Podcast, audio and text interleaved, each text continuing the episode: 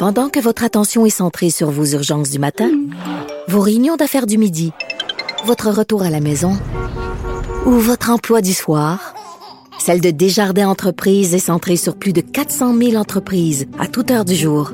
Grâce à notre connaissance des secteurs d'activité et à notre accompagnement spécialisé, nous aidons les entrepreneurs à relever chaque défi pour qu'ils puissent rester centrés sur ce qui compte, le développement de leur entreprise.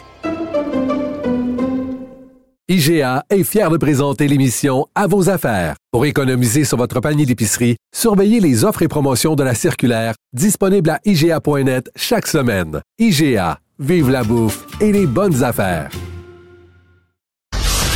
Martino. Le préféré du règne animal. Bonjour, les petits lapins. Petit lapin, petit lapin. Le fédéral aime ça nous faire la leçon hein, en disant nous autres, là, on a réponse à tout. Avec nous autres, je te dis que ça marche. Si le Québec suivait nos règles et s'inspirait de notre façon de fonctionner, ça irait tellement mieux au Québec. Ah ouais? Ah ouais? Ça fait des années que le fédéral a de la difficulté à, payer ses fonctionnaires avec le système Phoenix qui est tout croche. Euh, le ministère de l'Immigration fédérale, on n'en parle pas. Thomas Mulcair, l'autre jour, me disait qu'on devrait mettre ce, ce ministère-là sous tutelle parce qu'il y a des milliers de dossiers qui ne sont pas traités et euh, ça s'amasse sur les bureaux. Et là, ce sont les passeports. Alors, depuis plusieurs semaines, il y a de nombreux euh, Canadiens qui attendent en file devant les bureaux de Passeport Canada afin d'obtenir ce fameux document à temps pour leur voyage. Qu'est-ce qui se passe? On va parler avec euh, M. Yves-François Blanchet, chef du Bloc québécois. Bonjour, M. Blanchet. Monsieur Martineau, bonjour. Bonjour. Ben, premièrement, on va écouter, écouter euh, un petit extrait de, de, témoignages de gens qui ont attendu pendant de nombreuses heures pour avoir un passeport. On écoute ça. J'ai envoyé tous les documents, l'ancien passeport de mon fils, euh, les photos, euh, tout ça par la poste et ça fait déjà trois mois. et puis j'ai aucun retour. Et quand, quand ça fait trois mois? Passeport Canada. Oui, euh, je suis arrivée carrément à 3 heures du matin avec ma chaise de camping puis toutes mes affaires. Euh, j'étais quand même à 25. Euh, ouais, ouais, j'étais seule. OK, mais il y avait 25 personnes qui étaient déjà là-bas. Ben voyons donc, à 3 heures du matin. La, première personne est arrivée à minuit.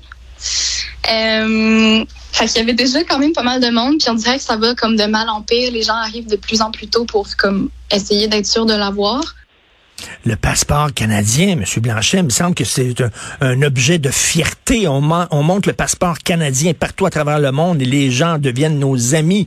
Qu'est-ce qui se passe? Indépendamment de la fierté qu'on peut ou pas avoir que le passeport soit canadien, il reste que pour le citoyen normal qui planifie un voyage, moi, je l'ai vécu de façon un peu particulière parce que ma fille a, des contrats de mannequin, puis elle s'en allait en Italie pour un shooting, puis elle n'était pas sûre d'être capable de partir. Elle a passé une journée, je pense qu'elle a passé euh, bien au-delà de 10 heures dans un bureau de passeport euh, en, espérant être capable de partir. Dieu merci, elle a réussi à partir. Mais ce qui me fascine dans ce dossier-là, puis vous avez donné d'autres exemples, un gouvernement qui est incapable de planifier, incapable de cohérence, puis souvent incapable de compétence.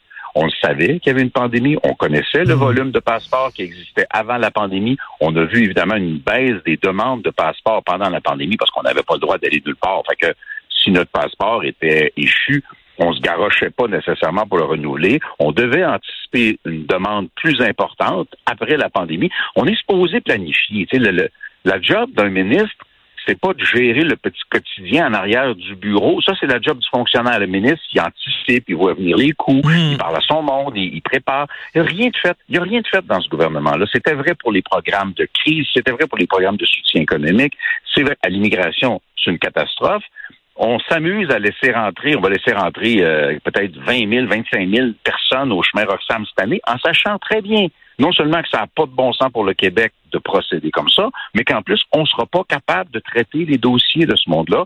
Et là, arrivent les passeports, les gens capotent parce qu'ils ont peur de ne pas avoir leur passeport. La ministre a dit, ben, on va engager 600 personnes. Je comprends, mais ces 600 personnes-là, tu aurais dû les engager avant, ben de les former, qu'ils soient sur le terrain. Non, on a oublié, on n'a rien fait. On dit, oh, on va arranger ça, mais on n'anticipe pas les difficultés. Ce gouvernement-là, en relations internationales, fait rire de lui parce que c'est à la petite semaine.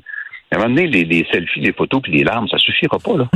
mais, mais M. Blanchet, est-ce que c'est pour les, les, demandes de nouveaux passeports, ces retards-là, ou c'est même pour les renouvellements de passeports? C'est l'ensemble des dossiers de passeports qui peuvent s'avérer complexes, d'autant plus que euh, les gens, le citoyen moyen, lui, dans le stress de l'affaire, peut faire des petites erreurs. Le fonctionnaire à l'autre bout, qui est sous pression parce qu'il peut pas gérer l'entièreté des dossiers, peut faire des erreurs.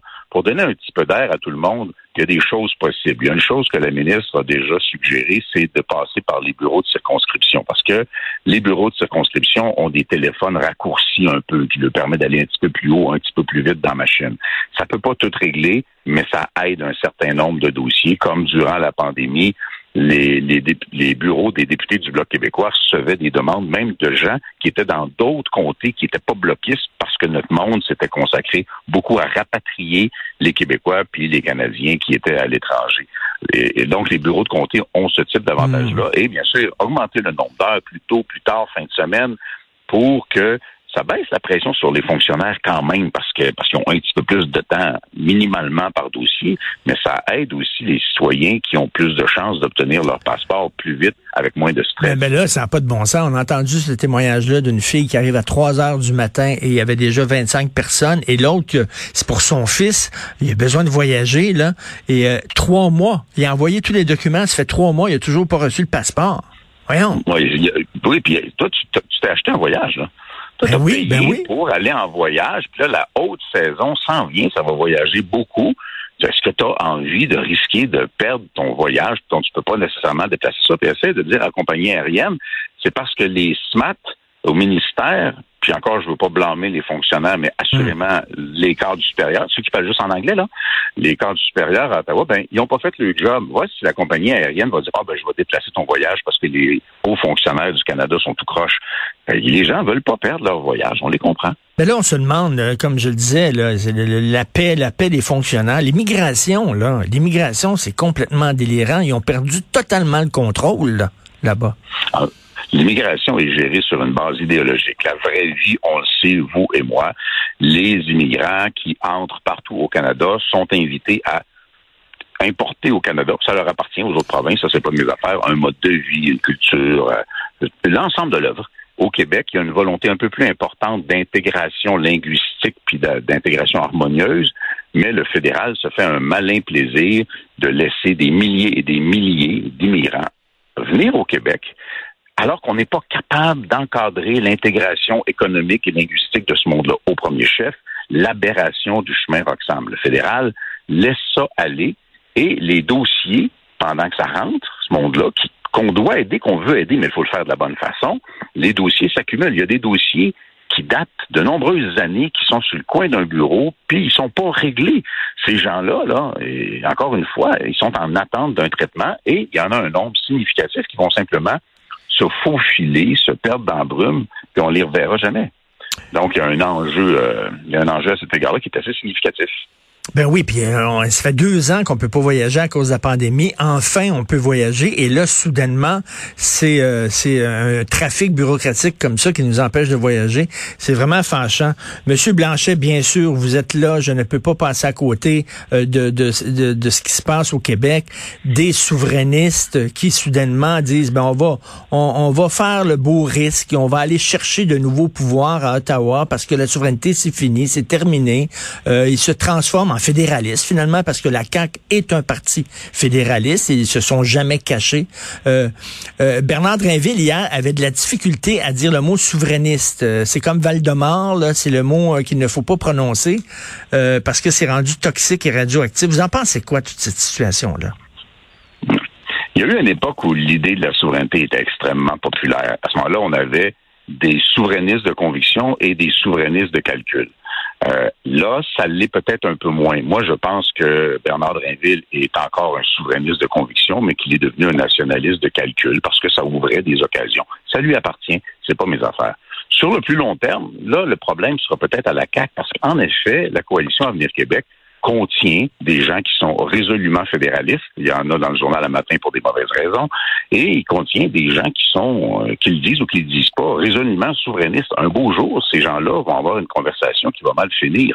Euh, le fait qu'il y ait un renforcement de l'aile plus nationaliste ou crypto-souverainiste, si on veut inventer un mot, là, ça, ça va peut-être, euh, ça va peut-être aider quand même à avoir un sentiment nationaliste fort à l'intérieur du gouvernement. Moi, je pense que pour aider euh, le maintien de positions nationalistes fortes au Québec, ce que ça prend, même, même au gouvernement de M. Legault, c'est un Parti québécois fort. Parce que si tu dis, si vous allez en cours contre la loi euh, 21, euh, oh, je peux pas rien faire, je suis fédéraliste. Si vous allez en cours Mm. contre la loi 96, je ferai rien du tout. Si vous me donnez pas les pouvoirs en immigration, je ferai rien parce que je n'ai pas cette hypothèse de dire, ben, si ça fait pas, on a une alternative au Québec. Si le gouvernement se prive de tout levier à l'intérieur de son gouvernement, l'existence d'une opposition souverainiste forte serait sa meilleure protection ou son meilleur outil pour aller chercher des gains à Ottawa. Fait que, a actuel, le calcul, je, je le comprends pas, mais il m'appartient pas. Euh, vous dites justement que le PQ est en position de faiblesse. Euh, moi, je trouve que Paul Saint-Pierre Plamondon, et j'imagine que vous partagez aussi ça, se bat avec beaucoup de dignité. Euh, il, il est clair, il arrive avec des bonnes idées, mais bon, ça ne lève pas. Et là, il y a des, il y a des gens qui disent, ben peut-être qu'il serait temps de changer de chef. Et il y a une rumeur à l'effet que peut-être qu'on devrait envoyer M. Blanchet au PQ. Est-ce que ça vous Mais- M. Blanchette est résolument derrière Paul Saint-Pierre Plamondon. Saint- Paul Saint-Pierre Plamondon est le chef du Parti québécois. J'ai rencontré beaucoup de candidats. Je vais me promener partout au Québec cet été pour soutenir des candidats péquistes parce que les candidats péquistes ne se cachent pas de vouloir la souveraineté du Québec. Bien sûr, il faut être réaliste. On sait que la question sera pas posée demain matin, mais on n'abandonnera pas la question, puis on n'abandonnera pas l'idée, et ça reste le Parti québécois de Paul Saint-Pierre Plamondon qui est le véhicule de ça aujourd'hui. Merci. Que pensez-vous euh, des attaques de Lucien Bouchard, le fondateur de votre parti, le Bloc québécois, contre le PQ? une certaine tristesse parce que à, sa façon et à son époque, quand M. Bouchard est arrivé au Parti québécois après le départ de M. Parizeau, il a évité ce qui aurait pu être une catastrophe. Le Parti québécois est resté quand même très, très fort à ce moment-là. Il a, à sa façon, sauvé le Parti québécois. Mais au gré des années, sa pensée a le droit d'évoluer comme Mm. celle de n'importe qui d'autre. Il y a eu des commentaires qui, parfois, font de la peine aux souverainistes. Je- je- qui serais-je pour porter un jugement sur M. Bouchard? Mais quand j'ai lu la lettre de la sœur de René Lévesque, honnêtement, j'étais pas fâché après M. Bouchard, j'étais ému par par le fait que cette femme-là, encore aujourd'hui, porte avec sincérité le souvenir, la mémoire, l'héritage de René Lévesque. Et le seul reproche que je fais à n'importe qui qui voudra jouer à ça dans les prochains mois, on ne peut pas faire dire à M. Lévesque ce qu'il n'a jamais dit. Hmm. Et de son vivant, M. Lévesque est un social-démocrate, un progressiste et un indépendantiste, que ça plaise ou pas à qui que ce soit qui voudra réécrire l'histoire. Merci. Ne faisons pas parler les morts. Merci beaucoup, Monsieur Yves-François Blanchet, chef du Bloc québécois. Merci. Toujours un plaisir. Bonne journée.